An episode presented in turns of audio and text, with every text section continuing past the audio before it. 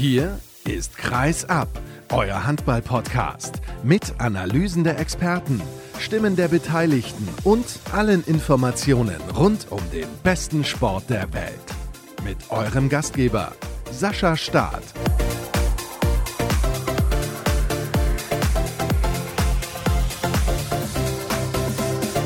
Es ist bereits Episode 375, die ihr hört. Hallo und herzlich willkommen zur nächsten Folge von Kreisab. Schön, dass ihr auch in dieser Woche wieder mit dabei seid und Logisch, es gibt einiges zu besprechen und wir gehen heute unter anderem in die zweite Liga. GWD Minden scheint nämlich durchgereicht zu werden. Unglaublich mit zehn Toren zu Hause verloren gegen den HCL Florenz am Freitag. Mittlerweile stehen die Minden auf einem Abstiegsplatz. Es ist kaum zu glauben. Eigentlich wollte man zurück in die erste Liga.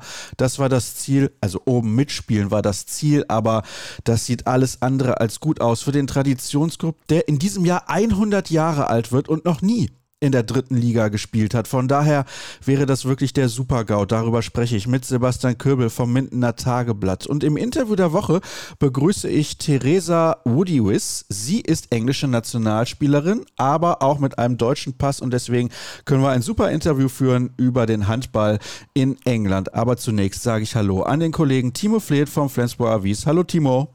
Hallo Sascha. Und damit wisst ihr, wir sprechen über die SG Flensburg-Handewitt und das Duell mit den Füchsen Berlin, das in der Schlussphase wirklich sensationell war. Es gab mehrere Videobeweise, es gab unglaubliche Szenen, es gab ein Comeback der SG innerhalb des Spiels und dann haben sie die Führung verdaddelt. Am Ende war es dann ein Unentschieden. Und wir sprechen aber auch über einen offenen Brief von Flensburger Fans, nämlich der drei Fanclubs Hölle Nord, die Wikinger und der Alten Garde. Aber dazu später mehr. Wir wir bleiben zunächst mal beim Sportlichen. Und Timo, ich habe es gerade gesagt, in dieser Schlussphase zwischen der SG und den Füchsen war alles los, was der Handball irgendwie bieten kann. Also an Spannung fehlt es definitiv nicht. Zum Schreiben war es ziemlich schrecklich. Wenn man mit Schlusspfiff quasi losschicken soll, dann war das sehr herausfordernd. Aber für die Zuschauer und für das Spiel an sich, das war bis zur letzten Sekunde spitze auf Knopf. Und so wünscht man sich ja eigentlich auch. Absolut. Also ich hatte nicht die Gelegenheit, das Spiel live zu sehen, sondern habe dann hinterher reingeschaut, also Wiederholung beziehungsweise auf Abruf, aber spielt ja dann auch keine Rolle. Ist ja das gleiche Spiel geblieben. Es war am Anfang ein Spiel, wo die Füchse gut reingekommen sind und die SG so ein klein bisschen Probleme hatte. Ja, definitiv. Also die Fehlerzahl der Flensburger war, war viel zu hoch. Und der Plan, Matthias Gissel quasi zu kontrollieren oder zumindest einzudämmen, der funktionierte passabel. Dafür hatte man aber überhaupt keine Balance dann in der Deckung und Lasse Andersson hat in der Anfangsphase ja Katz und Maus gespielt mit der SG-Deckung. Und die Torterleistung war zu Beginn, zumindest bei der SG, auch nicht so, dass sie das ausgleichen konnten. Nee, am Ende haben die Flensburger natürlich das Torwartduell gewonnen, aber grundsätzlich fand Kevin Möller, ja, der hat zwar ein paar freie Bälle gehalten, aber es reichte nicht, um, um ausreichend Rückenwind zu geben. Seine Truppe vorne hat einfach zu viele Fehler fabriziert und teilweise die Bälle auch direkt in die Hände der Füchse Spieler gespielt, die dann dankenswerterweise die Konter auch angenommen haben. Die haben sich da nicht lumpen lassen. Das ist natürlich auch schon was an Qualität, was die Füchse da entgegenzustellen haben. Und du hast es ja gerade auch ein bisschen erklärt. Sie haben versucht, sich dann auf Matthias Gissel zu konzentrieren, damit der nicht allzu viel Schaden anrichtet. Aber die Qualität der anderen Berliner Spieler ist dann einfach zu hoch. Also so simpel ist es nicht, dass man sagt, man nimmt Gissel aus dem Spiel und dann gewinnt man irgendwie gegen die Füchse. Schön wäre es für viele Bundesligamannschaften, wenn man das könnte. Dafür ist aber tatsächlich dann Lasse Andersson zu stark und auch Nils Lichtlein, der dann den Ball im Zentrum gut verteilen kann. Und wenn du den Schritt auf ihn nicht rausmachst, dann ist der im Zweikampf auch nicht gerade einfach zu stoppen. Und dann hast du auf den Außenbahnen ja auch keine Mitläufer mit Hans Lindberg oder Jerry Tolbring. So, das ist schon sehr, sehr stark, was da steht. Jetzt müssen wir natürlich erklären, warum die SG zurück ins Spiel gefunden hat. Mal abseits davon, dass die Torhüter sich gesteigert haben. Was haben die Flensburger, ja, ich sag mal so, Mitte des ersten Durchgangs deutlich besser gemacht? Ein ganz großer Faktor war, war tatsächlich der Torhüter. Mit Suic kamen mehr Paraden, dadurch kam mehr Tempospiel der Flensburger. Eines der Hauptthemen von Nikola Krickau auch im Vorwege, der klar gesagt hat, im Vergleich zum Hinspiel dürfen wir das Tempospiel nicht so klar verlieren. Und das haben sie diesmal auch nicht. Und dann waren einfach tatsächlich weniger Fehler. Und irgendwie ist dann Simon Pütlik auch aufgewacht. Und der hat dann im Grunde genommen das SG-Angriffsspiel mit seiner Dynamik in der ersten Halbzeit auch ein Stück weit getragen. Ja, das ist eine ganz, ganz interessante und spannende Personalie, finde ich. Denn ich bin der Meinung, dass man an der Leistungskurve von Simon Püttlik in dieser Saison ein bisschen erkennen kann, dass die Flensburger jetzt da stehen, wo sie stehen, weil er zu Anfang, als er neu in der Bundesliga war, ich will nicht sagen Probleme hatte, aber die Erwartung war natürlich, nachdem Matthias Gitzel so super reingekommen ist bei den Füchsen in der Vorsaison, an Simon Püttlik unfassbar hoch. Da haben viele gedacht, ja, wenn der jetzt kommt und dann noch Jürgensen gewesen und der neue Trainer. Das war ja für viele dann der große Meisterschaftsfavorit. Ich hatte da Zweifel, weil es doch immer dauert, bis neue Spieler in ein System reinfinden. Dann kommt jetzt noch dazu, dass Kai Smits nicht zur Verfügung steht und der ja auch erst reinfinden musste in diese Flensburger Mannschaft. Aber seitdem Püttlik besser spielt, spielt auch die SG besser und das passt dann auch zum gestrigen Spiel. Bin ich ganz deiner Meinung. Simon ist definitiv einer der talentiertesten und stärksten und spannendsten Handballer, die es derzeit so gibt. Aber auch er muss natürlich erstmal die Bundesliga leben und kennenlernen. Und das ist dann schon noch ein anderer Schnack als die dänische Liga, wo du eine einfache Vorrunde hast, wo es darum geht, unter die ersten acht zu kommen, damit du dann die Playoffs spielen kannst, wo es dann wirklich um was geht. In der Bundesliga zählt jedes Spiel, jeder Punkt ist wichtig, jedes Tor ist wichtig.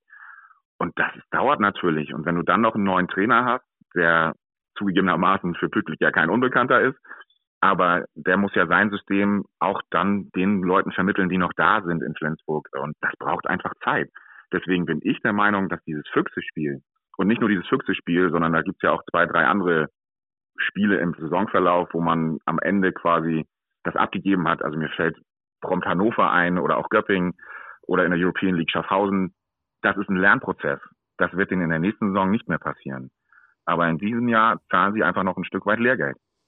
Da bin ich auch komplett deiner Meinung. Ich glaube, dass das in der kommenden Saison ganz anders aussehen wird, dass er dann nochmal auf einem anderen Level spielen wird, weil was natürlich bei ihm so herausragend war, auch in der Champions League schon für GOG und auch in der dänischen Nationalmannschaft, war seine Wurfeffizienz. Die ist in Flensburg nicht ganz so hoch, weil er natürlich auch in anderen Situationen zum Abschluss kommt und er ist nicht der klassische Shooter aus dem Rückraum, auch wenn er einen sensationellen Wurf hat. Aber normalerweise ist auch er derjenige, der gerne dann aus der näheren Distanz zum Abschluss kommt. Was hat dafür gesorgt, dass die Füchse, obwohl die SG ja dann besser reingefunden hat, gegen Ende des Spiels eigentlich gefühlt die ganze Zeit vorne lagen, um es dann erstmal zu verdaddeln, bevor Flensburg es dann verdaddelt hat? Also wenn ich ganz gemein sein soll und ehrlich sein soll, dann war es ja im Grunde genommen schon mit Start der zweiten Halbzeit, wo Gottfriedson und Lasse Möller quasi aufs Feld zurückgekommen sind oder starten durften. Und diese ersten sieben, acht Minuten waren wieder so fehlerbehaftet. Beide haben in meinen Augen ja, ein Spiel, was ausbaufähig ist, geliefert. Und als Pütlik dann wieder zurückkam, obwohl er dann nicht mehr als Torschütze in Erscheinung getreten ist, wurde dann so ein bisschen mehr Rhythmus wieder im Angriff gefunden und dadurch lief das SG-Spiel dann auch besser. Hinzu kam dann, dass die Füchse natürlich und auch das Teil der Taktik von Krickau ein bisschen müde gespielt worden sind, wobei Paul Drucks den auch echt wehgetan hat. Und das in Kombination hat dann dafür gesorgt, dass die Flensburger auch wieder mehr mit mit drin waren und drankommen konnten. Zwei Tore lag die SG dann zurück, hat es gedreht, führte selber mit zwei Toren und hat es nicht gewonnen. Was ist passiert in diesen verrückten letzten fünf Minuten? Fragst du Nikolai Krekau, sagt er dir, es sind drei Schlüsselmomente. Das eine ist seine Auszeit, wo Gottfriedson quasi frei durch gewesen wäre. Das andere ist Johann Hansen in seinem Gegenstoß, wo er auch plus zwei stellen kann bei, ich glaube, es ist 29, 28. Und dann der verworfene sieben Meter von Emil Jakobsen, auch in der Phase. Und da haben sie es verpasst, quasi die Chance auf zwei wegzuziehen, zu nutzen. Und dann ist es am Ende ein Wabonspiel und Glücksspiel irgendwie. Ich glaube, ich habe gerade gesagt, die SG hat mit zwei geführt. Das war ja nie der Fall. Sie hatten die Chance, mehrfach auf zwei wegzugehen. So ist es natürlich richtig. Du hast gerade diese Auszeit von Nikolai Krikauer angesprochen. Da hat er sich also selbst in die Kritik mit einbezogen, wenn ich das gerade richtig verstanden habe, weil ja, ich weiß halt nicht. Es wirkte dann auch so, dass eventuell der ein oder andere Berliner schon gedacht hat, ah, da kommt jetzt die Auszeit, deswegen bleibe ich stehen. Aber ich glaube schon, dass Gottfriedson relativ frei zum Abschluss gekommen wäre. Also Krickau ist da auch ganz offen und nimmt sich auch auf Kritik nicht aus. Und genau in dem Fall sagt er, klar, da habe ich zu früh oder zu schnell den Knopf gedrückt, hätte für den Moment warten müssen. Aber ehrlicherweise passiert das halt im Eifer des Gefechtes. Und ja, er ist halt auch Teil des Spiels.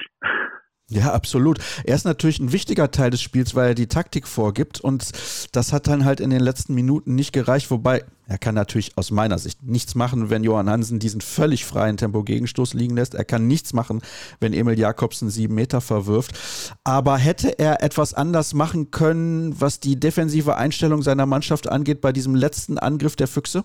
Ich hätte gedacht, dass er Taito Einerson rausnimmt und Mensa noch bringt, äh, weil die Chance war ja da mit Videobeweis und Gucken und hier und da, dass er das nochmal umgestellt hätte, weil Taito ja solide Abwehr spielt, aber Mensa vielleicht ein Ticken besser ist.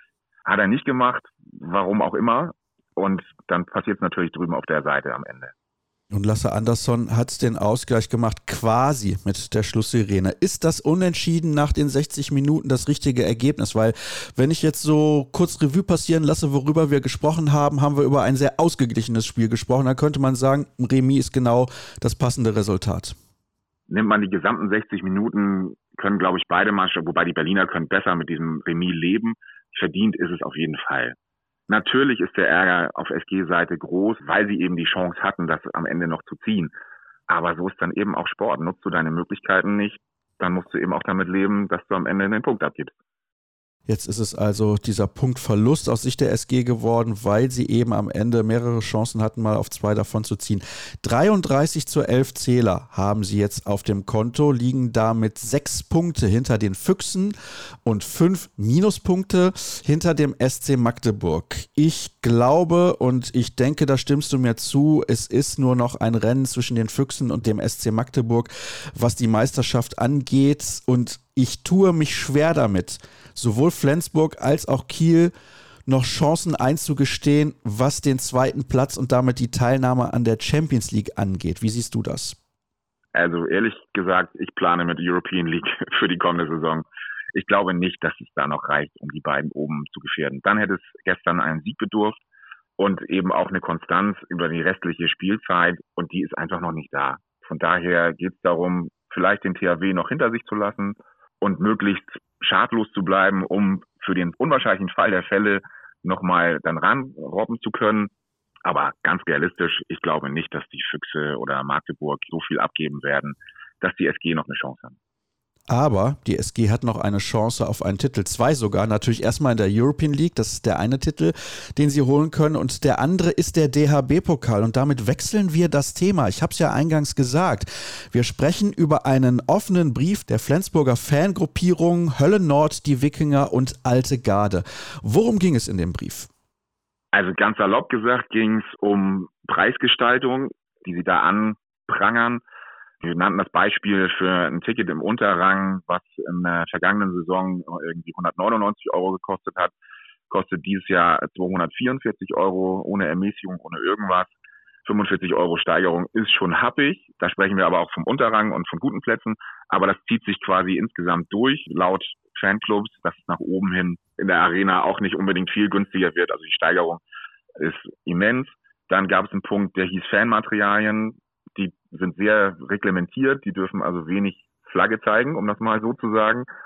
Und dann ging es auch um den Faktor Stimmung in der Halle, Großraumdisco und Dauerbeschallung waren so Stichworte der Fans, die wenig Möglichkeiten sahen, sich selber zu verwirklichen, ihre Fanschaft quasi auszuleben und ihre Mannschaft entsprechend anzufeuern und das auch unter Gehör. Also deren Beispiel war so die Auszeiten, wo die Beschallung so laut war, dass tatsächlich keinerlei Chance für Fangesänge war. Das waren so die Hauptpunkte, aber elementarer Teil ist tatsächlich die Preisgestaltung, die sie angeprangert haben. Dann lass uns darüber zu Beginn mal sprechen. Es gab ja eine Reaktion von HBL-Chef Frank Bohmann, der hat sich dazu geäußert. Aber wenn du jetzt gerade sagst, das Ticket hat vorher 199 Euro gekostet und kostet jetzt 244 Euro, 45 Euro mehr. Das finde ich happig, dass Tickets teurer werden, das ist relativ normal, dass man vielleicht dann von einem Jahr zum anderen 10 Euro mehr zahlt. Damit kann ich leben. Wir haben eine Inflation. Dann hat sich die Mehrwertsteuer im Gastronomiebereich auch wieder erhöht, von 7% hochgegangen auf 19 und so weiter und so fort. Aber 45 Euro mehr, Timo, und ja, du hast gerade gesagt, es sind Tickets im Unterrang. Das verstehe ich. Aber die Preissteigerung ist ja exorbitant hoch. Da bin ich ganz bei ich habe auch quasi das lebende Beispiel an meiner Familie, Frau und zwei Kinder, die im vergangenen Jahr da waren und eben auch diese Preise gezahlt haben. Aber für Fans, die entsprechend ihrem Verein quasi folgen, die eine Dauerkarte haben, die, die versuchen, ihre Fanschaft auch auszuleben, sind so für zu zweit für so ein Wochenende mit Transport und Hotel etc.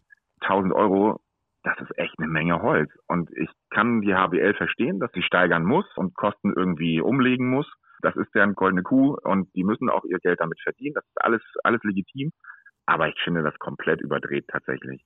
Und ich kann die Fans verstehen. Ich finde es nicht nur ein bisschen überdreht, Timo, das sage ich dir ganz ehrlich, ich finde es unverschämt, weil so eine Form der Preissteigerung ist aus meiner Sicht nicht akzeptabel. Nochmal, ich kann verstehen, dass Eintrittskarten teurer werden. Die Gründe habe ich gerade eben genannt. Inflation beispielsweise, erhöhte Mehrwertsteuer, also Rückkehr zu den 19 Prozent im Gastronomiebereich. Ich weiß nicht, inwiefern das tatsächlich auf die Köln Arena auch zutrifft, was die erhöhten Kosten angeht. Klar, da werden natürlich auch Essen und Getränke verkauft. Deswegen kann ich mir das schon vorstellen, bin mir aber nicht zu 100 Prozent sicher. Aber fernab dessen finde ich die Preissteigerung wirklich richtig, richtig unverschämt in diesem Maße kann ich nicht nachvollziehen. Frank Bohmann hat gesagt, es gibt aber auch günstigere Tickets und nicht nur ein kleines Kontingent, sondern ungefähr 2500. Das ist natürlich nicht wenig, gebe ich zu. Aber diese Tickets sind auch unfassbar schnell vergriffen. Müssen wir uns auch nichts vormachen. Also für Fans, die darauf warten, dass ihre Mannschaft sich für dieses Final Four qualifiziert, sind diese Tickets nicht zu haben. Zu dem Zeitpunkt sind diese Tickets schon weg. Und deswegen sind diese wirklichen Fans der Mannschaften echt gekniffen, weil die können solche günstigen Tickets nicht kriegen. Da bin ich gespannt, ob die HBL sich da bewegen mag. Noch zweifle ich. Ja, ich zweifle auch und ich glaube nicht, dass das der Fall sein wird. Dann lass uns mal sprechen über die Kritik am Rahmenprogramm. Weil ich muss auch ganz ehrlich zugeben, diese Dauerbeschallung, das geht mir gehörig auf den Senkel und das ist noch ganz nett ausgedrückt. Großraumdisco trifft es auch. Und ich habe teilweise das Gefühl, dass man das so laut dreht, wie es irgendwie möglich ist. Das Gefühl hatte ich jetzt auch bei der Europameisterschaft. Hauptsache, es ist so laut wie irgendwie, als ob 20.000 da in der Halle nicht in der Lage wären, selber für ein bisschen Stimmung zu sorgen. Von den verfluchten Klatschpappen rede ich gar nicht erst. Erstmal Thema Nachhaltigkeit und das zweite ist, also, das hört sich so einheitlich an, in gefühlt allen Hallen in der Bundesliga. Das ist egal, welches Spiel du einschaltest. Du hast immer das Gefühl, du sitzt in der gleichen Halle, beziehungsweise guckst das gleiche Spiel, weil es hört sich immer gleich an. Ich weiß nicht, ob du dich noch an die Zeiten erinnern kannst, wo Tusem Essen in der Grugerhalle in der Bundesliga gespielt hat und da gab es dieses Posthorn. Da wusstest du immer, du bist in Essen. Klar, das war natürlich sehr speziell und markant. Aber ich sag's dir ganz ehrlich, mir geht's auf den Sack ich kann da kaum widersprechen. Also ich habe immer meine Kopfhörer auf, weil mir ist das zu laut. Ich kann lieber und besser damit umgehen, wenn Fans, ich weiß auch, dass nicht jeder Verein solche Fangruppierungen hat, wie Magdeburg, wie die SG, die auch entsprechend für Stimmung sorgen und da auch viel draus machen. Aber es ist ja nicht gleichbedeutend damit, dass man alles andere mit dieser Beschallung quasi abtötet, was Fankultur, Fangesang ist. Das finde ich auch sehr schade und ich finde, man nimmt dem vermeintlichen Premium-Produkt auch so ein bisschen das Premium, wenn die Fans sich da nicht auch ausleben können. Und ich finde, ich mag diesen Begriff eigentlich nicht, aber es ist dann eben Event-Publikum, die sich an diesem Event an sich vielleicht erfreuen, aber wenig mit dem Sport zu tun haben. Und diese Argumentation, dass man ja neue Fans dazu gewinnen möchte, die finde ich, die, die hinkt ich glaube nicht, dass du einen neuen Fan dazu gewinnst, wenn du von Hamburg nach Köln umziehst und die Ticketpreise in den Himmel schießen, aber das ist nur meine persönliche Meinung. Da hast du gerade ein Wort in den Mund genommen, das passt sehr gut, Premium, denn das ist ein Wort, das steht auch in diesem offenen Brief. Die x-te Neuauflage von Sweet Caroline soll dabei den Premium-Besucher aus seinem Premium-Sitz heben, um rhythmisch mit den Sponsoren-Klatschpappen den Takt mitzuklatschen. Besser hätte man es nicht formulieren können und ihr merkt auch schon, und du merkst es auch, Timo, ich rede mich gerade so ein bisschen in Rage, muss natürlich dann auch immer aufpassen, dass ich nicht überziehe mit der Kritik. Aber auch diesen Umzug von Hamburg nach Köln habe ich schon kritisch gesehen. Erstmal, weil oft die Turniere in Köln stattfinden. Das Champions League Final Four findet in Köln statt. Und ich fand, Hamburg war ein cooler kleiner Bruder. Und das hat sich über Jahre da etabliert. Frank Bohmann hat natürlich damals das Argument vorgebracht, dass in die Halle in Hamburg nicht mehr allzu viel investiert wurde. Wir haben aber jetzt demnächst auch ein European League Final Four in Hamburg. Dafür scheint die Halle gut genug zu sein. Wir haben auch die EM jetzt wieder in Hamburg gesehen mit Spielen, die dort ausgetragen wurden. Dafür scheint die Halle auch gut genug zu sein. Aber fürs Final Four im DAB-Pokal reicht es nicht aus. Ich finde, das hatte Charme Das hatte Charme, dass das in Hamburg ausgetragen wurde, wie sich das über all die Jahre dort etabliert hat. Ich war damals schon kritisch, was den Umzug anging. Jetzt gibt es dann auch noch das Problem, da findet parallel natürlich wieder eine Messe statt. Das heißt, die Hotelsituation ist schwierig. Die war in Hamburg auch immer schwierig, weil es anscheinend der HBL auch nie gelingt, mal irgendwie ein Final Four auszutragen, wenn nicht parallel noch ein großes Event ist. Das war in Hamburg mal der Marathon oder irgendeine andere Messe. Jetzt haben wir wieder eine Messe in Köln. Ich weiß nicht, was ist da los mit der Planung? Also ich finde grundsätzlich die Halle in Hamburg, dieses Argument, dass die Sportinfrastruktur nicht mitwächst oder entsprechend aktuell gehalten wird, weil es da keine Mannschaft gibt, finde ich Hanebüchen, ehrlich gesagt. Ich fand Hamburg auch charmant. Ich kann den Umzug, wenn man sagt, man möchte mehr Zuschauer in der Halle haben, um eben mehr Einnahmen zu generieren, okay. Das ist ein Argument, da kann man schwierig gegenhalten.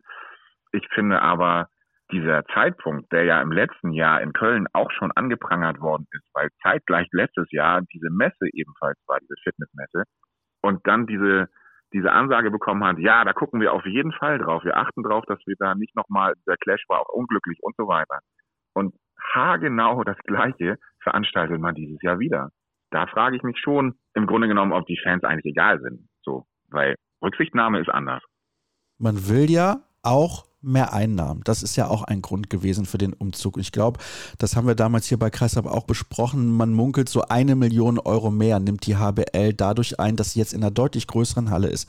Vielleicht hätte man aber auch noch zwei, drei Jahre warten können, bis zum Beispiel der SAP Garden in München fertig ist. Eine Halle, in der zur EM schon hätte gespielt werden sollen. Und München da haben wir keine große Veranstaltung im Bereich Handball. Von daher wäre das vielleicht eine Möglichkeit gewesen, einmal im Jahr dahin zu gehen, damit wir im Süden auch was Großes haben. In einer Halle, die natürlich komplett modern ist, weil sie neu ist. Von daher wäre das eine Option gewesen, zu sagen, okay, wir bleiben noch zwei, drei Jahre in Hamburg. Ich weiß nicht, könntest du dich damit einverstanden erklären oder hättest du dich damit einverstanden erklären können, weil die Option besteht ja jetzt nicht mehr? Ich finde es ja okay, wenn, wie gesagt, ich kann ja den Ansatz der HBL, damit mehr Geld verdienen zu wollen, durchaus nachvollziehen, weil die müssen ja auch irgendwo Gelder generieren. Und ob es dann in Hamburg ist oder in Köln oder in München, ist ja obsolet. Also es war für uns hier oben natürlich gemütlich in Hamburg, weil die Anreise einfach war. Aber das ist nicht der entscheidende Faktor. Der entscheidende Faktor ist, dass es in einem Rahmen stattfinden muss, der dem gerecht wird und der auch den Fans gerecht wird. Und das ist dann unabhängig davon, ob in Köln, Hamburg oder München. Und da finde ich halt, dass die HBL in dem Fall ja, zu wirtschaftlich denkt vielleicht, weil für Fans ist das nicht gemacht. Welcher dieser Punkte, den wir jetzt besprochen haben, sprich Rahmenprogramm, dann natürlich die Problematik mit den Hotels und die Ticketpreise, glaubst du, kann man lösen? Also es ist ja so, dass Frank Bohmann relativ kurz nach dem Statement der Fanclubs tatsächlich Kontakt zu Sven Anker, dem von der alten Garde, der quasi so ein bisschen das Sprachrohr da darstellt, aufgenommen hat und sich mit dem tatsächlich jetzt Mitte März treffen will. Grundsätzlich glaube ich, dass an dieser Preisgestaltung sich nichts ändern wird, weil warum? Es wird ja auch noch Tickets verkauft. So, es wird die HBL kaum Ansatz für haben, das zu ändern. Bewegen kann ich mir vorstellen, werden sie sich auf jeden Fall in Sachen Rahmenprogramm und in, vielleicht auch in Sachen Fanmaterialien mitnehmen, so den Fans quasi ein bisschen besseres Erlebnis verschaffen in der Halle an sich. Aber die Preisgestaltung, was ja Kern des Anstoßes ist, kann ich mir, solange da Leute hingehen, beim besten Willen nicht vorstellen, dass sich das ändert. Frank Bohmann hat auch gesagt, wenn man ein paar Stationen mit dem Zug fährt, dann bekommt man außerhalb von Köln natürlich auch deutlich günstigere Hotels. Ja, das ist richtig. Ich kann aber auch verstehen, wenn jemand, der beim Champions League Final Four ist oder beim DHB Pokal Final Four, dass der gerne in Köln auch übernachten möchte, weil er hat sowieso schon meist eine längere Anreise, insbesondere die Fans der Vereine aus dem Norden. Nehmen wir halt das Flensburger Beispiel, die fahren dann irgendwie, keine Ahnung, freitags mit dem Zug von Flensburg nach Köln und sollen dann nochmal mit dem Zug an den Spieltagen jeweils dahin. Da weiß ich nicht, ob ich das ja, so gut heißen kann. Also ja, das Argument zieht natürlich klar, man bekommt außerhalb von Köln oder dieser Ecke direkt um die Arena sicherlich deutlich günstiger Hotels, gar keine Frage, aber hm, weiß ich nicht so genau. Und das Problem bleibt natürlich, dass eine Messe auch noch nach dem Final Four terminiert werden kann. Bedeutet, wenn das Final Four bereits terminiert ist, und das wird ja jetzt für 2025 auch schon der Fall sein, kann irgendeine Messe hinterher auch sagen, ja, Jetzt sind aber die Messehallen frei, dann terminieren wir da eine Messe, dann bleibt dieses Problem also bestehen. Ich glaube, das kann man nicht lösen. Ich würde mir aber wünschen, dass man das Problem löst in Sachen Fanmaterialien und auch Rahmenprogramm.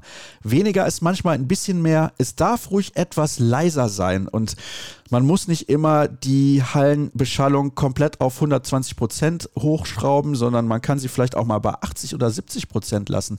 Und in den Auszeiten muss man nicht immer Vollgas machen, weil wenn die Fans dann mitsingen, dann können sie vielleicht irgendwie mal das Lied anstimmen und die Fans singen ganz alleine. Das ist ja auch eine Möglichkeit. Und man sollte immer, wenn man schon Fangruppierungen hat, die Gas geben, vielleicht die Fans in den Mittelpunkt stellen und nicht Sweet Caroline. Das Lied kennen wir mittlerweile alle dermaßen auswendig, weil wir im Handball schon seit vielen Jahren immer die gleiche Musik hören. Da könnte man auch mal ein bisschen drüber nachdenken, ob man da mal in eine andere Richtung geht. Timo, herzlichen Dank für deine klare Meinung oder hast du noch was zu sagen zu meinem Abschlussplädoyer?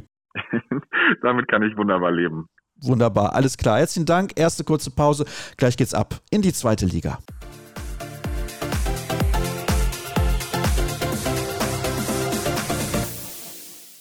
Eben habe ich es gesagt, wir gehen thematisch in die zweite Liga, weil wir gerade vorhin ja über das Spitzenspiel der Bundesliga gesprochen haben, müssen wir jetzt über Abstiegskampf sprechen und das ist wirklich erstaunlich.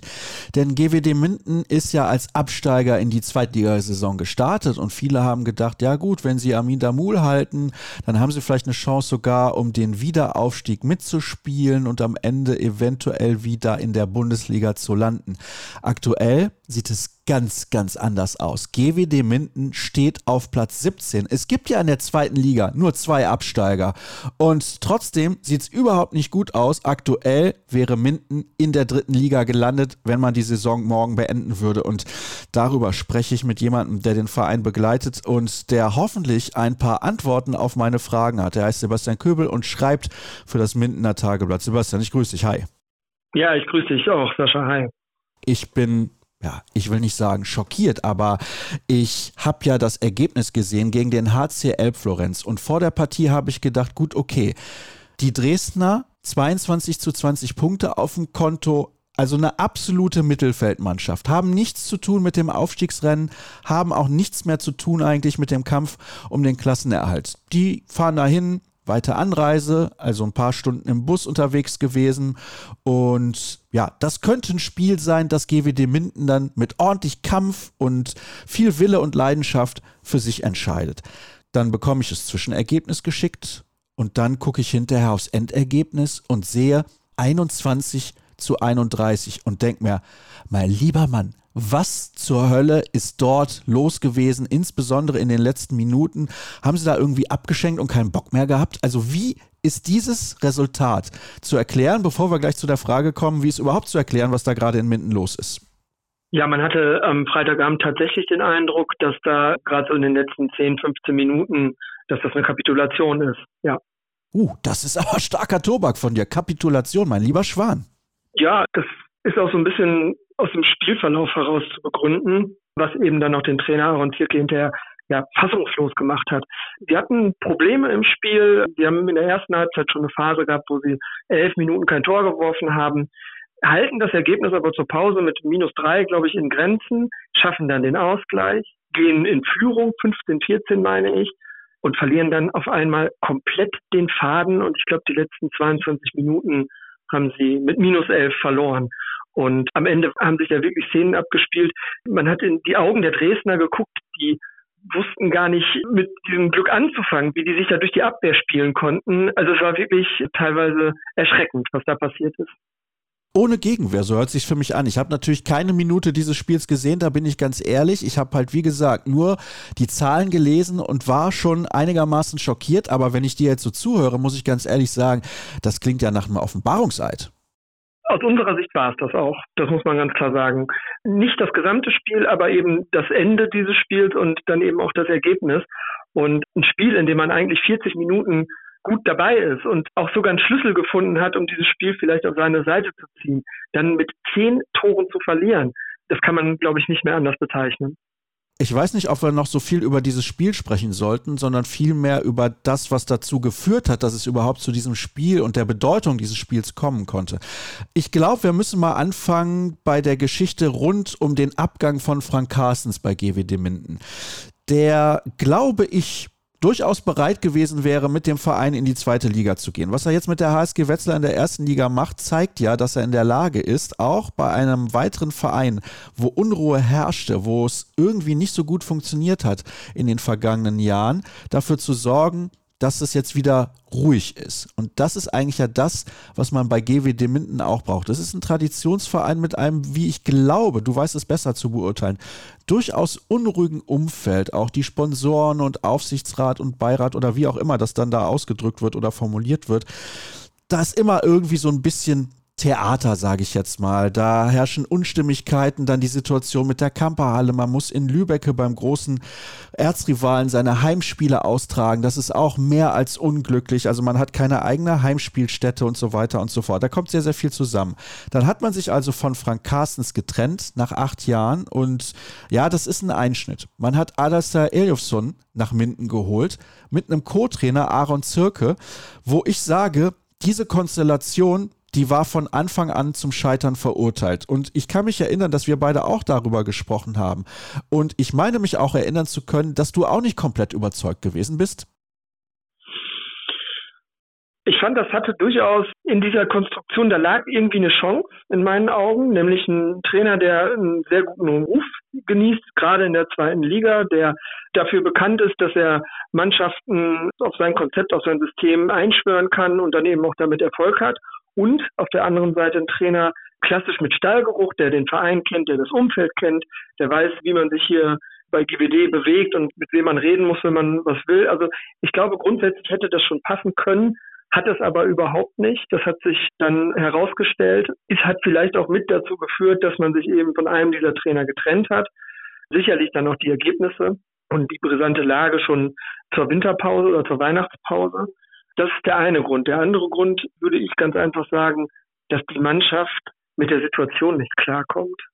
Dass die Mannschaft einfach völlig überfordert ist mit diesem Abstiegskampf und dass das momentan einfach keine Frage der Qualität ist, sondern der Mentalität. Das kann natürlich dann insgesamt zu einem großen Problem werden. Was im Sommer ja auch heiß diskutiert wurde, war eine weitere Personalie. Ich habe den Namen eben schon erwähnt. Armin Damul. Der hatte ein Angebot von der MT Melsung. Und dann ging es darum, bieten die Melsunger eine Ablösesumme, denn er stand ja noch unter Vertrag, beziehungsweise der Vertrag läuft jetzt im Sommer aus und dann geht er weg aus Minden. Ein Spieler, der sicherlich in Anführungsstrichen eigentlich zu gut ist, was seine Qualität angeht für die zweite Liga, ist zumindest meine Meinung. Auch wenn er da jetzt nicht der überragende Spieler ist in dieser Liga, aber trotzdem ist natürlich auch einige Spiele verletzt ausgefallen, sollten wir vielleicht nicht vergessen an der Stelle. Aber hat man sich damit in Minden einen Gefallen getan, weil man hätte sagen können, ja, okay, wir lassen ihn ziehen, vielleicht bekommen wir ein bisschen weniger Geld, als wir das eigentlich möchten, können das aber in Spieler investieren, um die Breite des Kaders zu stärken. War das ein Fehler? Ich finde das immer schwierig, einen Fehler an einer einzigen Personalie festzumachen. Also aufgrund der aktuellen Situation und auch der Leistung von Damul ganz einfach hätte man sagen müssen, ja, vielleicht hätte man den abgeben sollen um schon dann noch einen größeren Einschnitt in der Mannschaft zu machen. Andererseits darf man noch nicht vergessen, dass gerade ein Problem dieser Mannschaft ist, dass die Zugänge nicht funktionieren, die Sommerzugänge nicht funktionieren. Und wenn man dann auch noch mit Damul ja einen zentralen Bestandteil des Angriffsspiels da auch noch rausnimmt, weiß man nicht, wo das geendet hätte. Ja, hast du natürlich auch recht. Er ist die zentrale Figur in dieser Mannschaft und ich habe mir gerade seine Zahlen nochmal angeschaut. Also es ist nicht so, dass er katastrophale Leistungen bringen würde, um Gottes Willen. Da ist ein Spiel dabei mit 14 Toren, dann ein Spiel oder zwei sogar mit neun Toren, einige mit sieben Toren. Also er ist schon die zentrale Figur in dieser Mannschaft. Das ist definitiv so. Aber sie sind natürlich dadurch auch ein bisschen leichter auszurechnen und auch abhängig von dem, was er auf der Platte zeigt. Und schauen wir uns die letzten Resultate dieser Mannschaft an, sehen wir, der letzte letzte Sieg datiert vom 3. Dezember. Das war ein Heimspiel gegen die Eulen aus Ludwigshafen. Danach in Dormagen verloren, zu Hause gegen Nordhorn, zu Hause gegen Potsdam, in Hüttenberg verloren, zu Hause gegen Lübeck, in Hamm, okay, da verlieren die meisten Mannschaften und halt jetzt zu Hause gegen den HCL Florenz. Das ist eine ordentliche Niederlagenserie und ich bin mir nicht sicher, Sebastian, wie die mental wieder in die Spur finden sollen, insbesondere wenn ich mir anschaue, wer da in den kommenden Wochen so wartet, da gehen wir gleich noch drauf ein, aber du hast es ja gerade gesagt, Das Mentale ist ein Problem und das ist eine ziemliche Abwärtsspirale gerade, in der sich GWD Minden befindet. Absolut. Und es ist auch so, dass Aaron Zierke jetzt schon das zweite oder dritte Mal gesagt hat, die Angst ist zu spüren, die Angst spielt mit. Und das ist jetzt einfach die zentrale Frage. Wie geht man mit dieser Angst um? Angst vorm Gewinnen, Angst vorm Verlieren. Irgendwie haben die gerade vor allem Angst, hat man so ein bisschen den Eindruck. Und nochmal, das wirklich Alarmierende ist, selbst in Spielen, wo sie nach Rückschlägen zurückkommen, wo sie irgendwie eine Methode finden, wie sie das Spiel vielleicht erfolgreich gestalten können, fallen sie teilweise komplett wieder auseinander. Und das ist so ein bisschen das, was einem da am meisten Sorgen machen kann im Moment, dass die mental überhaupt nicht stabil genug sind für, für diese, für diese Herausforderung, vor der sie gerade stehen. Und ich glaube, das hat gerade alles auch nicht mit handballerischer Qualität oder Taktik und Systemen zu tun. Es ist einfach ganz profan eine Kopfsache im Moment. Und was noch dazu kommt, Sebastian, ist, Sie haben ja jetzt den Trainer einmal schon ausgetauscht. Genau, also es gibt eigentlich keine Patrone mehr, weil nochmal den Trainer wechseln, eine ganze Mannschaft rausschmeißen, das funktioniert ja alles nicht. Natürlich, der Druck wird jetzt steigen, auch der Druck vom Umfeld, von Sponsoren, Gesellschaften wird steigen, aber wir fragen uns hier gerade auch, was hat man jetzt überhaupt noch für Hebel, an denen man schalten kann? Das sind relativ wenige. Das ist gerade das Problem. Wir haben es jetzt angesprochen. Und okay, man sollte auch fairerweise festhalten, Sie haben den einen oder anderen Verletzten. Damit haben Sie immer wieder Probleme und immer wieder zu kämpfen. Das ist tatsächlich so. Und gerade in dieser Phase im Herbst ist es so gewesen, dass sie teilweise bis zu zehn Verletzte hatten, also zweistellige Zahlen an Ausfällen. Und das war dann eben auch eine ganz wichtige Saisonphase. Denn am Anfang waren es wirklich immer nur Kleinigkeiten. Man sagt dann immer schnell, ja, ja, der Trainer sagt, das sind nur Kleinigkeiten und ein oder zwei Tore verloren und wenn die Kleinigkeiten besser laufen, gewinnen wir auch. Man hatte aber damals noch das Gefühl, das ist tatsächlich so. Und immer wenn sie dann irgendwie dran waren und einen Weg gefunden haben, auch in ihrer Konstellation zu punkten, fiel wieder jemand aus. Und da gab es sehr, sehr viele personelle Rückschläge. Die haben die Mannschaft dann das erste Mal in so eine Spirale gebracht. Dann haben sie dieses Spiel, du hast es angesprochen, gegen Ludwigshafen gewonnen, ganz knapp auch nur. Und da haben wir dann alle gedacht, ja, da ist jetzt ne, der berühmte Bock umgestoßen und jetzt geht es nach Dormagen. Damals eine Mannschaft, die wirklich nicht gut dastand und die auch schlagbar erschien. Und da haben die dann völlig verdient mit sechs Toren verloren und waren wirklich ohne Chance. Und das war so ein bisschen der Knackpunkt. Und seitdem, dann hatten sie, glaube ich, noch mal ein knappes Heimspiel gegen Nordhorn. Und trotzdem geht es gefühlt seitdem immer weiter bergab. Gegen Potsdam, glaube ich, das Heimspiel vor der Weihnachtspause war schon, oder das Weihnachtsheimspiel war das, war schon sehr, sehr schwach. Und auch seit dem Trainerwechsel werden die Ergebnisse irgendwie immer schlechter. Das ist absolut kein gutes Zeichen, wenn du den Trainer austauschst und dann geht es nochmal mehr einen Bach runter. Aber du hast jetzt gerade dieses Spiel in Dormagen auch angesprochen. Dormagen auch eine Mannschaft, die gegen den Abstieg spielt und dort nur 18 Tore zu erzielen. Also eine 6 Tore Niederlage ist das eine, aber nur 18 Tore zu erzielen ist natürlich nochmal das andere. Bei dem Heimspiel gegen Nordhorn haben sie zur Pause mit vier Toren geführt und dann nach dem Seitenwechsel selber nur nochmal 10 Tore erzielt, um das Spiel dann am Ende zu verlieren. Gegen Potsdam, okay, da verlieren die meisten Mannschaften in dieser Liga. Zwölf Tore Heimniederlage ist natürlich gerade kurz vor Weihnachten auch relativ bitter. Und der Spielplan ist äußerst ungünstig, wobei du in unserem kurzen Vorgespräch schon gesagt hast, vielleicht ist es besser, dass sie jetzt weniger Heimspiele haben. Fünf der nächsten sechs Spiele finden auswärts statt.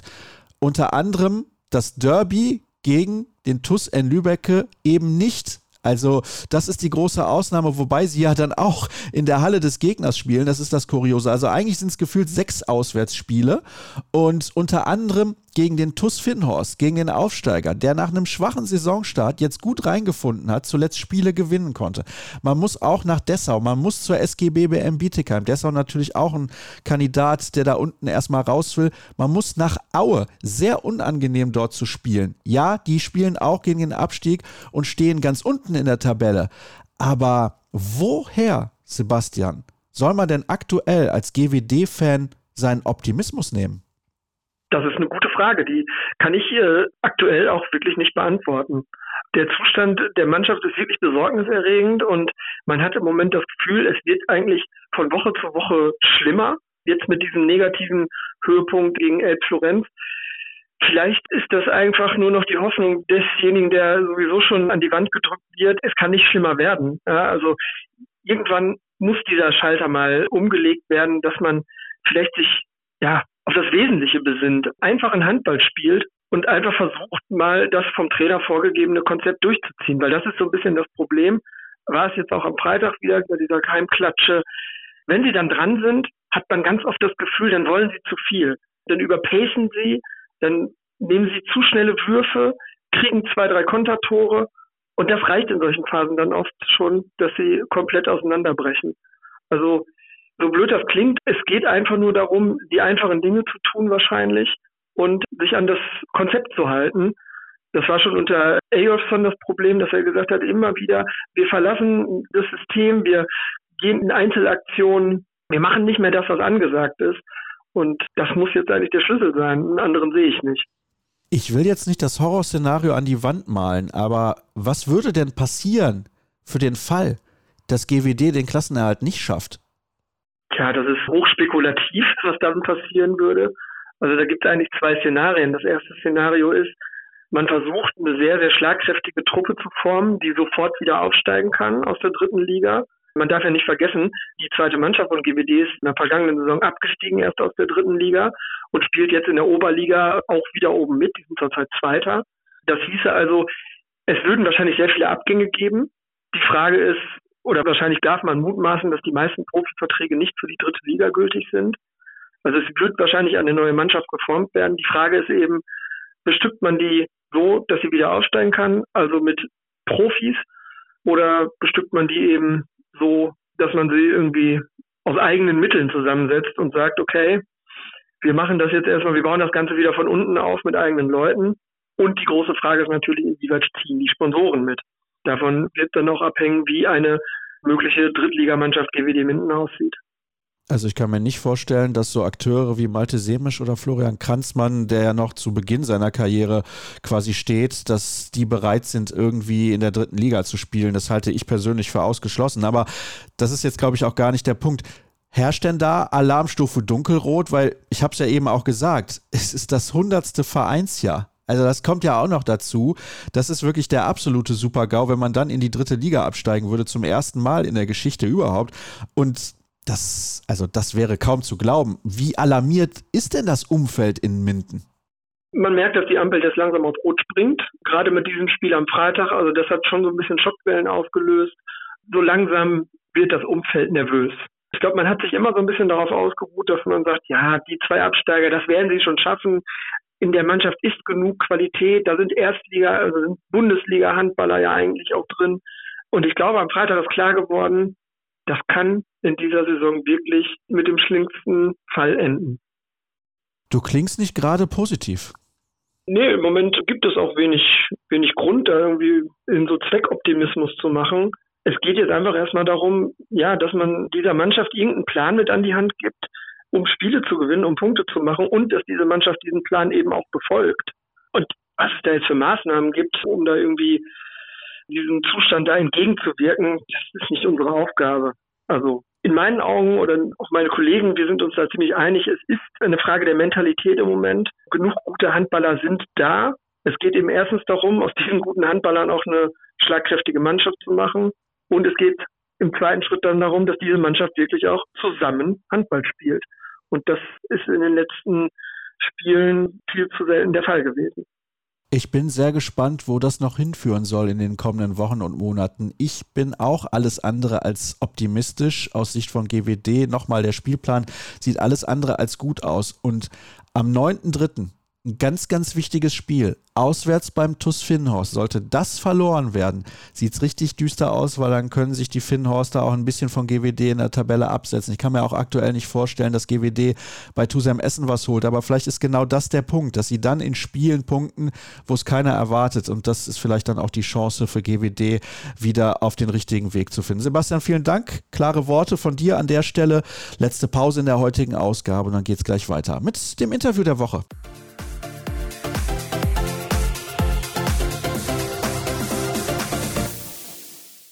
Ihr kennt das, wenn die letzte Pause anstand in der Ausgabe von Kreisab, bedeutet das, ist Zeit für das Interview der Woche. Und dieses Mal reisen wir sozusagen nach England, aber bevor wir mit dem Interview durchstarten, wie immer der Hinweis auf patreon.com slash kreisab, da könnt ihr sehr, sehr gerne dieses Format unterstützen mit einem monatlichen Abo. Die Länge und die Höhe, die legt ihr selber fest, aber ich freue mich über jeden, der sagt, das möchte ich auf jeden Fall gerne unterstützen. Die Arbeit gefällt mir, ich höre gerne rein und deswegen ist das ein paar Euro wert. Und auf jeden Fall solltet ihr unsere sozialen Kanäle mal im Auge behalten. Folgt uns einfach bei Facebook, Twitter, YouTube, aber vor allem bei Instagram. Dort bekommt ihr die meisten Informationen. Da gibt es zwischendurch vielleicht auch mal ein kurzes Video in der Story, das tagesaktuell ist, wo ich dann vielleicht mal auf das ein oder andere Spiel eingehe und dann ein bisschen darüber plaudere, meine Gedanken dazu äußere und vielleicht auch ein paar Fragen von von euch bei Insta Live beantworte. Ich habe es ja gerade gesagt, wir reisen heute nach England. Wir haben uns tatsächlich in zehn Jahren Kreisab nicht ein einziges Mal mit Handball in England beschäftigt. Und natürlich gibt es dafür auch Gründe, denn Handball ist in England nicht sonderlich groß. Eigentlich muss man ganz ehrlich sein, vor Olympia 2012 war es wahrscheinlich den wenigsten Engländern überhaupt ein Begriff. Dann haben sie an den Olympischen Spielen im eigenen Land teilgenommen und wir gucken mal, was sich vielleicht seitdem verändert hat. Und ich begrüße jetzt in der Leitung jemanden, die mittlerweile für die Nationalmannschaft dort spielt, obwohl sie eigentlich auch die deutsche Staatsbürgerschaft hat. Ich bin gespannt, was sie zu erzählen hat und sage Hallo und herzlich willkommen an Theresa Woodywis. Hallo Theresa.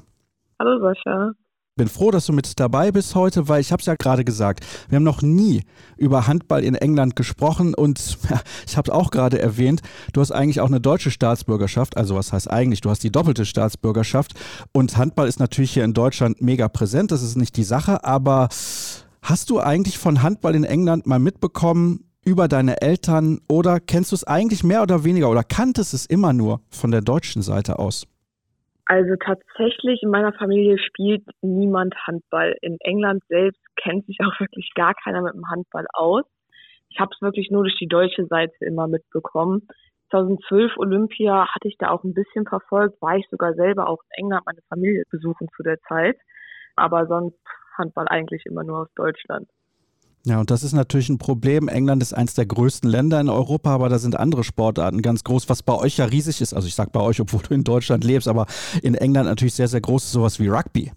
Ja, mein Vater selbst hat zum Beispiel Rugby gespielt. Also der war da auch sehr stark tatsächlich dabei. Rugby ist so eine sehr bekannte Sportart, aber Handball ist da gar nicht bekannt.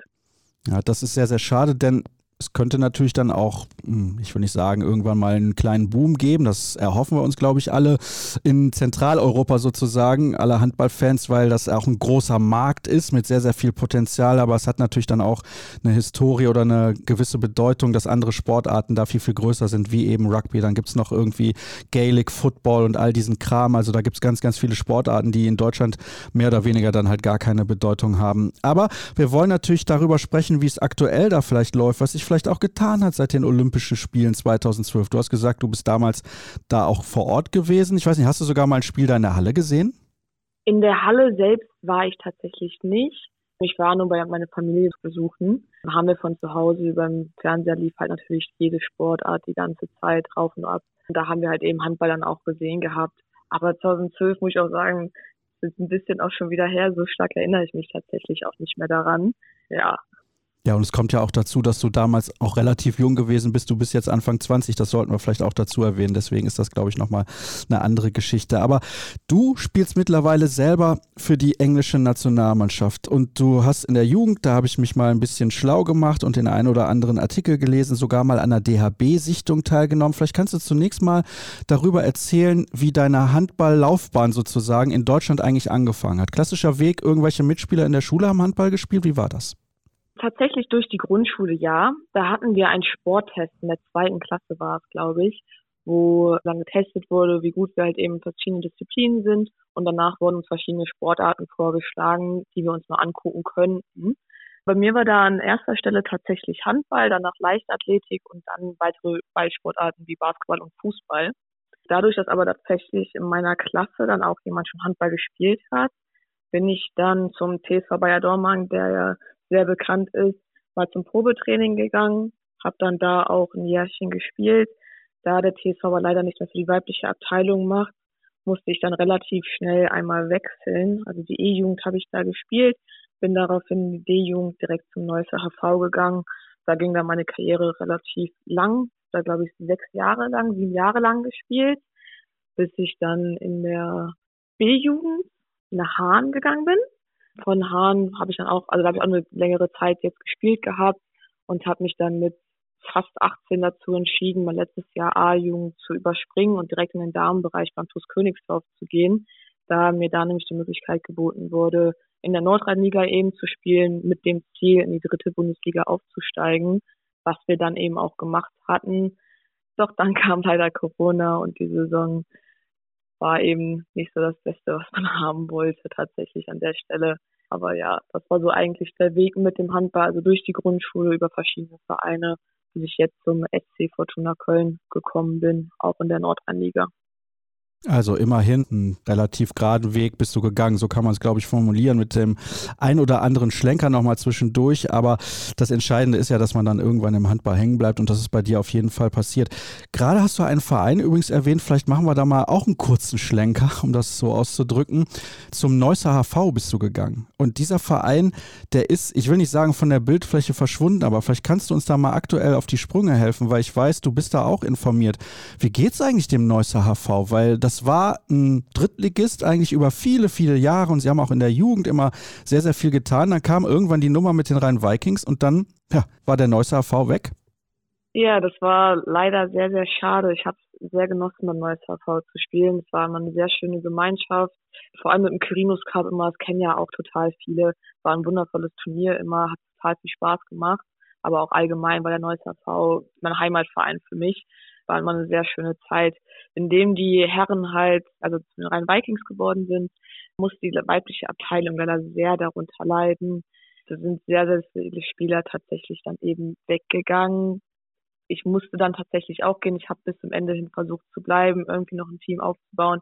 Aber leider sind total viele Spielerinnen eben gegangen, da der Fokus komplett auf die männliche Abteilung gerichtet wurde und die weibliche Abteilung sehr vernachlässigt wurde, was sehr, sehr schade war der Neusser HV jetzt, der baut sich wieder auf. Also ich meine, die Herren, die spielen jetzt tatsächlich auch wieder in der Nordrhein-Liga. Die weibliche Abteilung mit der Damenbereich versucht es, schafft es nur leider nicht so ganz. Ich meine, die Damen, die spielen jetzt in der Kreisliga, hatten mich auch tatsächlich nochmal angefragt, ob ich nicht noch wieder zurückkommen möchte. Auch ein paar alte Teamkollegen von mir, die früher auch in Neuss gespielt haben. Aber leider sind da jetzt nicht mehr die Möglichkeiten, die früher dazu bestanden, eben hoch zu spielen. Deswegen wurde das für mich leider nichts mehr. Das ist natürlich dann auch immer so eine Sache. Da muss man auch überlegen als Verein. Damals haben viele gesagt, ja, das könnte schwierig werden für den Neusser HV. Ich meine, sie sind sportlich in die zweite Liga aufgestiegen und dann hat man sich überlegt, wie kann man das irgendwie handeln. Dann kamen die Rhein Vikings. Das ist komplett nach hinten losgegangen. Sehr, sehr schwieriges Projekt. Haben wir in dieser Sendung auch schon thematisiert, auch wenn es ein bisschen länger her ist. Das hat halt einfach gar nicht geklappt. Und ich finde es sehr, sehr schade. Gibt es eigentlich den Quirinus Cup noch? Weißt du das?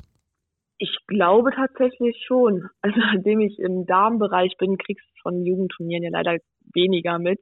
Aber ich meine, den Quirinus Cup gibt es eigentlich noch. Der war ja immer eine total große Sache. Vielleicht ist er kleiner geworden, aber soweit ich weiß, gibt es ihn weiterhin. Das fände ich zum Beispiel sehr, sehr wichtig. Es war ein super etabliertes Jugendturnier mit unfassbar vielen Mannschaften, die da teilgenommen haben. Und ich liebe persönlich diese Jugendturniere, weil das einfach toll ist, wenn man selber mal die Erfahrung gemacht hat in der Kindheit oder Jugend. Das ist eine Riesensache. Und ich glaube, du kannst das auch bestätigen.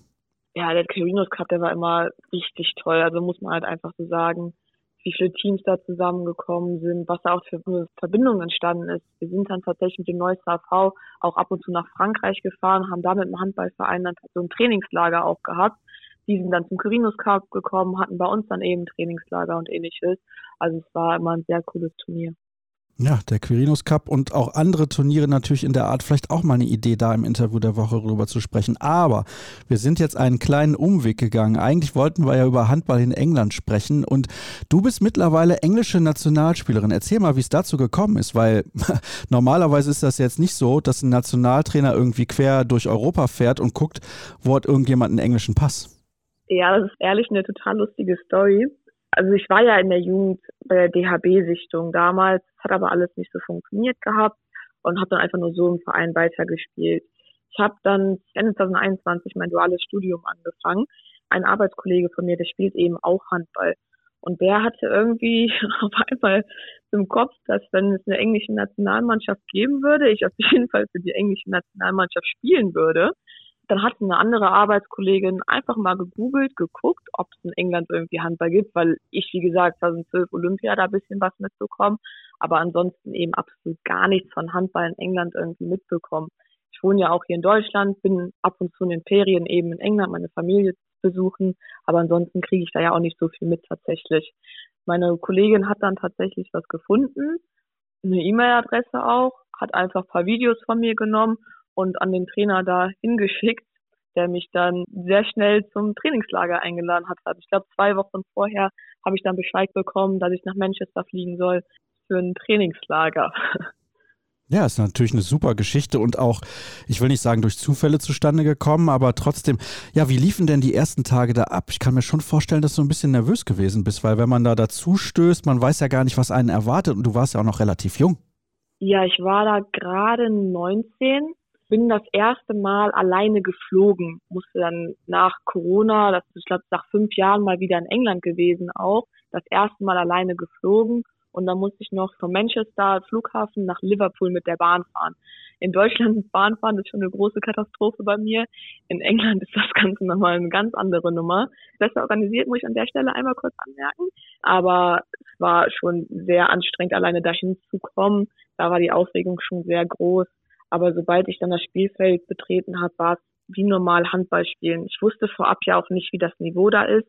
Da hatte ich mir ein bisschen Sorgen vorher gemacht wie man halt selber performt, ist ja ganz normal. Man stellt sich immer die Frage, wie werde ich jetzt da einmal auf dem Feld sein, weil ich das Niveau nicht kenne, war das Ganze nochmal ein bisschen höher. Aber sobald ich dann eben da angefangen habe, Handball zu spielen, hat das Ganze wie immer halt einfach nur Spaß gemacht, Bock gemacht. Die Mädels sind auch alle total nett, war echt sehr, sehr cool. Na, wie ist denn das Niveau in dieser Nationalmannschaft? Wie schätzt du das ein? Also als ich angefangen habe, muss man sagen, dass sie gerade erst wieder den Startpunkt gefunden haben. Vor Corona war das Ganze relativ gut aufgebaut mit Handball in England, ist dann jedoch durch Corona wieder nach unten gefallen und dann wurde dann, als ich angefangen habe, sind so gerade die Anfänge wieder gekommen, mit der Nationalmannschaft zu trainieren und ähnliches. Das heißt, das Niveau war da relativ schwach, wie so eine Oberliga hier, würde ich sagen, im Damenbereich. Jetzt jedoch würde ich behaupten, wir haben uns relativ gut aufgebaut. Mein jetziger, mein neuer Trainer, der auch 2012 Olympia tatsächlich gespielt hat, der war auch Nationaltrainer von China und von Norwegen und hat eben da sehr viel Erfahrung gesammelt und sammelt auch so jetzt neue Spieler einmal auf. Hat er zum Beispiel zwei neue Spielerinnen aus Norwegen einmal dazu geholt, die eben auch die englische Staatsbürgerschaft haben die jetzt auch für die Nationalmannschaft spielen. Ich würde behaupten, dass unser Level jetzt so ungefähr wie ja schon dritte Liga würde ich schon behaupten, also so ein Nordrhein-Liga, Top in der Nordrhein-Liga und in der dritten Liga tatsächlich. Das wäre zumindest eine relativ ehrliche Einschätzung. Wenn du jetzt gesagt hättest, zweite Liga, hätte ich dir das natürlich auch geglaubt, aber Spaß beiseite. Das ist natürlich dann speziell, wenn man da hinkommt. Man kennt diese Gruppe nicht. Du hast ja gerade schon erzählt, dass das auch aufregend war, dann darüber zu fliegen und das erste Mal im Leben alleine geflogen, aber auch sehr, sehr schnell reingefunden in diese Mannschaft. Wie ist das Training da aufgebaut? Unterscheidet sich das im Ansatz vom Training in Deutschland oder ist es eigentlich alles genau gleich? Man muss dazu anmerken, dass wir am Anfang eben anderen Trainer hatten. Also wir haben jetzt seit einem guten halben Jahr einen neuen Trainer mit meinem alten Trainer, der ist selber Trainer in England für die West Eagles, ist da ein sehr bekanntes Team, ist aber halt eine andere Art von Training. Also er war sehr auf Sprinten fokussiert. Unser Aufwärmeleine war schon eher ein, ein, Sprint die ganze Zeit, als irgendwie ein bisschen warm zu laufen. Das ist mir direkt bekannt geworden. Und dann waren da relativ viele Basics am Anfang, die man so halt eigentlich schon, die machst du gar nicht mehr im Training. Aber so diese einfachen Auslösehandlungen, die komplett einfach, einfach nur ein Wechsel und sowas haben wir halt die ganze Zeit gemacht. Also relativ einfache Sachen, die du jetzt im Training gar nicht mehr machen musst, weil die halt schon selbstverständlich sind an der Stelle, würde ich behaupten. Also da sieht man mal, dass das kein so großer Unterschied ist. Aber was du eben auch gesagt hast, dein Trainer trainiert eine Mannschaft in England. Und ich kann mich noch gut an das Gespräch mit Katharina Thies im Vorjahr erinnern, bei der Junioren-WM, die als Teamguide der USA unterwegs war. Und die hat dann im Interview der Woche erzählt, dass das in den USA natürlich mit einer organisierten Liga sehr, sehr schwierig ist. Erstmal, weil es sehr, sehr viel prominente Sportkonkurrenz gibt mit Baseball, mit Football, mit Basketball, teilweise auch mit Eishockey, mit anderen Sportarten in den USA und die Distanzen enorm groß sind. Die Distanzen in England sind nicht so groß. Gibt es denn da überhaupt eine organisierte Liga mit Hin- und Rückspiel, wie wir das in Deutschland kennen? Wie ist das da? Das gibt es, ja. Es ist relativ gut aufgebaut, würde ich auch sagen. Es gibt in England zwei Ligen, einmal die Premier League und einmal die Regional League. Die Premier League ist so die höhere Liga, kennt man ja auch schon vom Fußball eigentlich, den Namen, die Bezeichnung. Die Premier League ist beim Handball in zwei Kategorien aufgeteilt, beziehungsweise in Norden und Süden einmal aufgeteilt, wo jeweils sieben bis acht Mannschaften einmal spielen. Hin- und Rückrunde haben die eben an der Stelle haben auch so etwas wie ein Final Four, British Championships gibt's auch noch. Also relativ gut aufgebaut. Halt weniger Teams, wie wir jetzt in Deutschland haben, wenn ich jetzt überlege, ich glaube, wir haben 16 Teams bei uns in der Liga und die spielen halt die ganze Zeit nur gegen die gleichen sieben anderen Teams die ganze Zeit. Ja, ich meine, gut, es steckt ja noch in den Kinderschuhen. Ich glaube, so kann man das formulieren, weil du eben ja auch gesagt hast, vor Corona war es ganz gut aufgebaut, auch nach den Olympischen Spielen 2012. Dann hat man sich viel erarbeitet über all die Jahre und dann kam die Pandemie dazwischen. Das hat natürlich dann schon noch mal einen Unterschied gemacht. Lass uns noch mal über dich persönlich sprechen. Bist du denn jetzt offiziell Nationalspielerin? Hast du deine ersten Länderspiele schon absolviert? Mein erstes Länderspiel habe ich tatsächlich jetzt absolviert gehabt. Wir waren letztes Jahr im November in Mazedonien, hatten dort ein Trainingslager und haben da eben auch gegen die mazedonische Nationalmannschaft gespielt. Jedoch hätte ich mein erstes Länderspiel eigentlich schon früher gehabt. Wir haben nämlich 2022 im November die WM-Qualifikation gegen die Türkei gespielt. Da muss ich jedoch anmerken, die durfte ich nicht mitspielen. Ich war nominiert. Ich hatte nur noch keinen englischen Pass. Also ich habe, seitdem ich geboren bin, die britische Geburtsurkunde. Die hat mein Vater direkt beantragt. Mein Vater ist eben der Engländer bei uns, hat die direkt beantragt gehabt nach der Geburt, alles Mögliche. Wollte dann aber bei mir und meinen Geschwistern warten, bis wir 18 sind, um dann selbst entscheiden zu können, ob wir den englischen Pass eben haben möchten oder nicht. Wie wir auch jetzt gemerkt haben mit dem Brexit und alles Mögliche, kann halt alles nochmal dazwischen kommen, weshalb er halt warten wollte, bis wir selber die Entscheidung treffen können, ob wir eben diesen zweiten Pass haben möchten oder wie gesagt eben nicht. Da aber Corona dann tatsächlich dazwischen gekommen ist, als ich 18 geworden bin, ist das Ganze so ein bisschen in Vergessenheit geraten. Hab dann meinen Pass jedoch beantragt, als ich angefangen habe, für die britische Nationalmannschaft zu spielen. Durfte ich halt eben schon, weil ich wie gesagt die Geburtsurkunde hatte. Hab diesen Pass aber nicht so schnell bekommen, wie es normalerweise funktionieren sollte, da da das Passport Office ein paar Probleme gemacht hatte ging da eher um den Geburtsort von meinem Vater, da der eben nicht in England geboren wurde, weil mein Opa mit der Army stationiert war in Malaysia und mein Vater eben in Malaysia geboren wurde, in einem Army-Krankenhaus. Und da haben die ein paar Probleme gemacht gehabt, brauchten noch ein paar extra Dokumente von der Army und ähnliches. Also es war ein großes Hin und Her an der Stelle einmal, weshalb ich dann tatsächlich die WM-Qualifikation gegen die Türkei verpasst habe. Die haben die Mädels aber relativ souverän überstanden, muss man da sagen haben deutlich verloren schon, aber für das erste internationale Spiel haben sie sich sehr gut geschlagen. Gut, ich meine, wie gesagt, ich habe es ja eben so ausgedrückt, es steckt noch ein bisschen in den Kinderschuhen, aber du hast dann jetzt deine ersten Länderspiele absolviert und erzähl mir mal, warst du da wieder nervös, als du dann da standest und dann die Hymne gespielt wurde? Weil ich meine, das ist ja schon ein ganz, ganz besonderer Moment. Ich kenne es ja immer nur, wenn ich in den Hallen bin und dann werden Länderspiele ausgetragen und dann stehen da unten die Spieler oder die Spielerinnen und singen die Hymne mit und das ist ein ganz besonderer Moment. Wie war das für dich dann? War atemberaubend, muss man sagen. Also die Nationalhymne, die wurde auch so schon mal gespielt, als wir in Dänemark waren, in einem Trainingslager für die WM-Quali, hatten wir da tatsächlich auch Spiele gegen Vereine aus Dänemark. Da wurde die Nationalhymne dann auch gespielt, weil es für die ja auch was ganz Cooles ist, wenn die britische Nationalmannschaft da steht und die eben gegen die Nationalmannschaft spielen. Da war das Ganze aber nicht so stark wie jetzt eben gegen Mazedonien. Wir hatten in Mazedonien total gut organisiertes Trainingslager. Wir mussten nicht mal aus dem Hotel raus. Wir konnten direkt runter, weil das, die Trainingshalle und die Spielhalle tatsächlich vom HC war da, wenn ich es jetzt richtig ausspreche. Und hatten halt eine total große Halle. War jetzt nicht voll, aber wir standen halt eben da, die Flagge hing da, haben Nationalhymne gesungen. Es war einfach ein total cooles Gefühl. Das kann man gar nicht beschreiben, wie cool das war.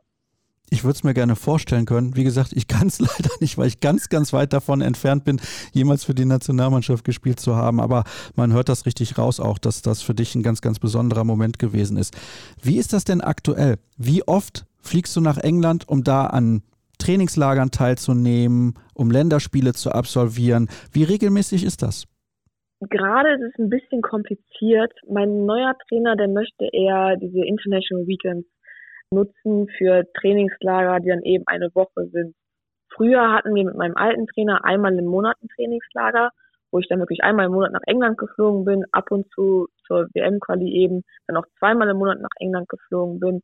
Da sind die Kosten aber sehr hoch. Wenn man so überlegt, ein Flug von hier, von Düsseldorf oder Köln, sind mal eben 200 Euro. Und man muss sagen, in England wird noch nicht alles übernommen. Wir kriegen die Unterkunft alles komplett bezahlt von den Flügen kriegen wir aber eben nicht alles zurück. Das heißt, wenn ich zweimal im Monat rüberfliege, ist es halt eben schon sehr viel Geld. Das wollte mein Trainer halt eben ein bisschen kompensieren jetzt, indem wir immer ein Wochentrainingslager machen. Und da er wirklich sehr, sehr viele Connections hat, sind diese Trainingslager jetzt gerade auch nicht in England. Wie gerade gesagt, das letzte Trainingslager war in Mazedonien, das nächste Trainingslager ist dann in Portugal. Das heißt, wir sind zurzeit gar nicht in England, damit wir eben da auch weitere Spiele ausführen können. Das heißt, wenn wir jetzt in Portugal sind, können wir eben da gegen andere Mannschaften spielen. In England machen die Trainingslager eben nicht so viel Sinn, weil wir dann gegen die Teams spielen würden, wo deren besten Spieler eben in der Nationalmannschaft drin sind. Da wird das nicht so viel Sinn machen an der Stelle. Ja, aber da kommst du ja ganz schön rum, ist doch super. Top. Also es fliegt echt viel, muss ich sagen. Ja, da kannst du noch ein paar Bonusmeilen sammeln und dann musst du demnächst gar nichts für den Flug bezahlen. Aber ich meine, das ist natürlich schon was ja, sehr, sehr Spezielles. Du bist Dritt- oder Viertligaspielerin in Deutschland mehr oder weniger und kannst auf einmal für eine Nationalmannschaft spielen in Mazedonien, in Portugal und vielleicht dann auch irgendwann mal in diesen Qualifikationsrunden zu einer Europameisterschaft oder zu einer Weltmeisterschaft. Und du hast jetzt eben auch gesagt, euer Trainer hat da noch zwei Norwegerinnen mit einem englischen Pass dazu geholt. Seid ihr eine sehr internationale Truppe? Woher kommen die ganzen Spielerinnen? Die meisten kommen aus England, haben in England angefangen zu spielen, sind dann aber nach Dänemark gegangen. Wir haben eine Kooperation, die habe ich noch nicht so ganz verstanden, muss ich ganz ehrlich sagen. Das ist von den Schulen aber her, dass die nach Dänemark gehen, da eben zur Schule gehen und eben auch Handball spielen. Dadurch haben sehr viele das Handballspielen hat eben auch richtig gelernt sind zum Beispiel zwei in meinem Team, die haben, glaube ich, erst vor drei Jahren angefangen, Handball zu spielen, hatten dann aber eben großes Talent, sind direkt nach Dänemark gekommen und haben da das Handballspielen gelernt. Wie gesagt, die meisten eben aber in England spielen in England, da es eben auch jetzt das Problem ist, mit dem Visa, mit dem Brexit irgendwo anders zu spielen. Zwei aus meiner Mannschaft haben zum Beispiel einen Vertrag für Dänemark, aber nur einer hat ein Visa bekommen, die andere darf da zurzeit gar nicht spielen. Wir haben ansonsten eben mich aus Deutschland, eine Teamkollegin, die ist auch aus der Schweiz, die spielt in der Schweiz Handball. Und dann haben wir noch eine aus Frankreich, die in Frankreich spielt. Ich glaube, ansonsten sind nämlich alle aus England, wenn ich jetzt so überlege. Eine hatte mal einen Vertrag für Portugal, also für Portugal zu spielen, aber auch da hat sie kein Visum bekommen. Das heißt eigentlich alle hauptsächlich in England. Ja, aber trotzdem insgesamt eine sehr internationale Mannschaft. Und ich habe noch eine Frage zum Abschluss. Ich weiß, das ist natürlich sehr, sehr schwer einzuschätzen für dich. Du bist noch nicht so extrem lange dabei. Du hast jetzt auch nicht schon fünf oder sechs Jahre mit diesen Mitspielerinnen zusammen trainiert oder auch Spiele absolviert. Glaubst du, der Handball in England hat wirklich eine Chance, dass wir, sagen wir mal, in sieben, acht, neun Jahren. Das ist natürlich noch weit weg, aber da kannst du noch aktive Handballerin sein mit dann ungefähr 30 Jahren. Das war England eventuell mal in einer späten Qualifikationsphase von einem großen Turnier sehen. Ich meine, Aktuell sind es ja die ersten Qualifikationsrunden, durch die man sich dann durchkämpfen muss, um in die finale Gruppenqualifikation zu kommen, wie wir das halt von der deutschen Mannschaft dann kennen, die das aktuell dann spielt. Aber glaubst du, da besteht eine Chance, dann irgendwann mal an so einer Qualifikationsrunde teilzunehmen und nicht nur an diesen ersten? Ich glaube auf jeden Fall. Vor allem mit meinem neuen Trainer, der sich jetzt wirklich einen Plan aufgebaut hat. Er weiß, dass es nicht in den nächsten vier Jahren passieren wird er weiß, dass es ein bisschen länger dauern wird, aber darauf ist er vorbereitet, darauf möchte er jetzt eben aufbauen. Und ich glaube auf jeden Fall, dass wir da weiterkommen können, als wir überhaupt hoffen. Da ist viel Potenzial, das in uns steckt, würde ich behaupten. Wie gesagt, vor allem mit dem Trainer, können wir da weit kommen. Und auch England Handball, es kommt immer mehr dazu. Es sind immer mehr Jugendteams tatsächlich auch, die sich aufbauen. Immer mehr Leute haben Interesse an Handball, kriegen es auch mit. Wir versuchen es natürlich immer zu verbreiten, dass es eben Handball in England gibt vor allem durch sowas verbreitet man vielleicht, vielleicht gibt es ja noch wen in Deutschland, der jetzt den Kreis abhört und auch die britische Staatsangehörigkeit hat und man vielleicht auch für England spielen möchte, man weiß ja nie. Aber ich glaube auf jeden Fall, dass wir noch sehr weit kommen können damit, weil wie gesagt, da viel noch in uns steckt, was noch gar nicht geweckt wurde. Dann hoffe ich, dass das auch klappt. Wünsche dir natürlich weiter viel Erfolg und vor allem auch sehr viel Spaß bei der englischen Nationalmannschaft, weil so hört sich das für mich an, dass du das sehr genießt, dort mit dabei zu sein. Und ja, tatsächlich, vielleicht hört der ein oder andere oder die ein oder andere hier rein und sagt, Moment mal, ich habe doch einen britischen Vater und eine britische Mutter. Ich könnte eventuell auch für die Nationalmannschaft spielen. Also von daher ist nichts ausgeschlossen. Dann könnt ihr euch gerne bei mir melden. Ich leite dann den Kontakt an Theresa weiter. Herzlichen Dank, dass du mit dabei gewesen bist. Hat mir sehr viel Spaß gemacht, weil es mal wieder ein Thema war, über das wir noch nie gesprochen gesprochen haben und das freut mich dann immer ganz besonders. Und damit sind wir durch für die heutige Ausgabe. Alles weitere, was ihr über Kreisab erfahren müsst, findet ihr in den sozialen Netzwerken bei Facebook, YouTube, Twitter und vor allem auch bei Instagram. Da solltet ihr auf jeden Fall reinschauen. Habt eine gute Zeit und bis zur nächsten Folge. Tschüss.